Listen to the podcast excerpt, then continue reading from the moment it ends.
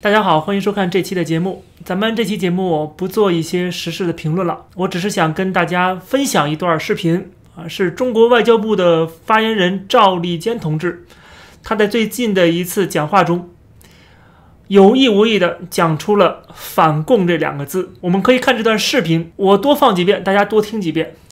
毫无保留的与各国分享反控防控诊疗经验，毫无保留的与各国。分享防护、防护、防护、防控诊疗经验，毫无保留的与各国分享防控、防控诊疗经验。他这段视频讲的是疫情发生以来，中方始终本着开放透明的态度，毫无保留的和各国分享防控诊疗经验。然后他把防控说成了反共啊，反共的经验。正所谓夜有所思，夜有所梦。表面上是不停的在维护共产党啊，在替共产党说话，但实际上他讲的一些话啊，展示出这种战狼本色，最终倒打一耙，实际上使得中国政府啊越来越被动啊，在全世界的形象越来越差。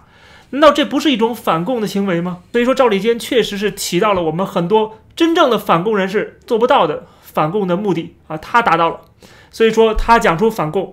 我想也跟他的实际的动作、实际的一些行为啊是有相关联的。而且最近赵立坚还在推特上发一些东西，继续在推特上面去散播这样的阴谋论。当然了，现在再去看的话，他已经把这些推文给删除了，是讲德特里克堡的军事基地的问题啊，就是美国的这个军事的研究院啊，研究传染病的。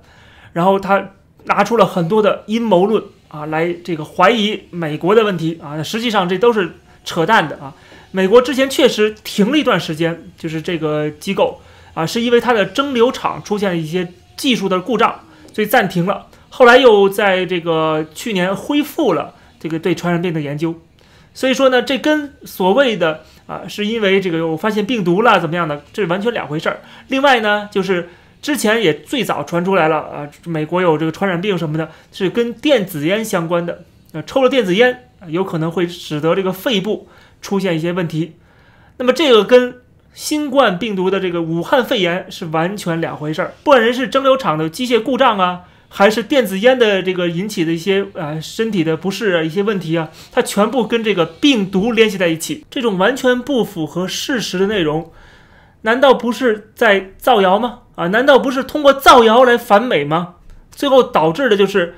你中国外交部的形象啊，中国外交部的发言人啊，这个在这个网上张口说这些瞎话，起到的也是一个反共的效果吗？所以赵立坚不管他做出的事情，还是讲出的话，都起到了反共的作用。所以我们想跟赵立坚同志说一声，潜入到敌人内部啊，做出这样的这个忍辱负重的这些事情，真的是委屈你了。